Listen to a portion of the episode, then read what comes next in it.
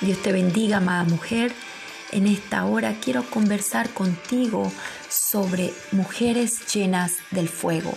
Quiero decirte, hay dos formas de ser una mujer cristiana.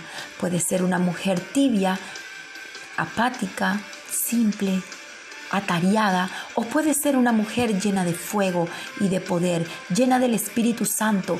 Así todo se pone maravilloso y emocionante en tu vida. Cuando aprendes a vivir con el Espíritu de Dios, suceden cosas poderosas. Así que yo te animo en esta hora a probar y verás la gloria de Dios en tu vida. Ser una sierva de fuego implica muchas cosas. En una oportunidad, una sierva de Dios oraba y le decía a Dios Padre, caliéntame, no quiero ser una cristiana tibia. El Señor le habló y le dijo, amada hija, ¿con qué fuego quieres que te caliente? ¿Con el fuego del Espíritu Santo o con el fuego de la prueba? Y ella contestó, con el fuego del Espíritu, Señor. Bueno, dijo, Dios, si quieres ser caliente, con el fuego del Espíritu, ora y ayuna más.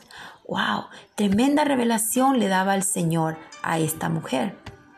En esta oportunidad, ella tenía que darse cuenta que ser una mujer llena de fuego no le correspondía a Dios, le correspondía a ella.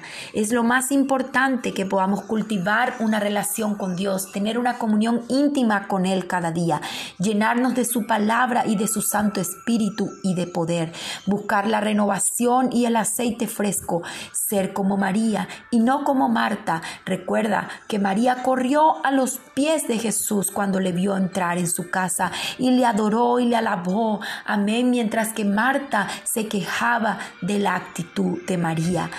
Ella estaba atareada y afanada con mil quehaceres y no se daba el tiempo para estar con Jesús ni oír sus sabias enseñanzas.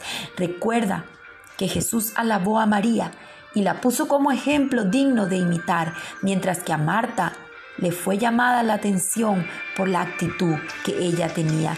Así que hoy yo te animo a elegir la mejor parte, esa parte que no te será quitada, esa parte que es estar con Jesús, estar en su presencia, derramar tu espíritu delante de Él, hablar con Él con todo tu corazón y tus fuerzas, con tu mente, poder sincerarte delante de su presencia, poder clamar con fervor, poder pedir lo que deseas y Él estará presto a oírte.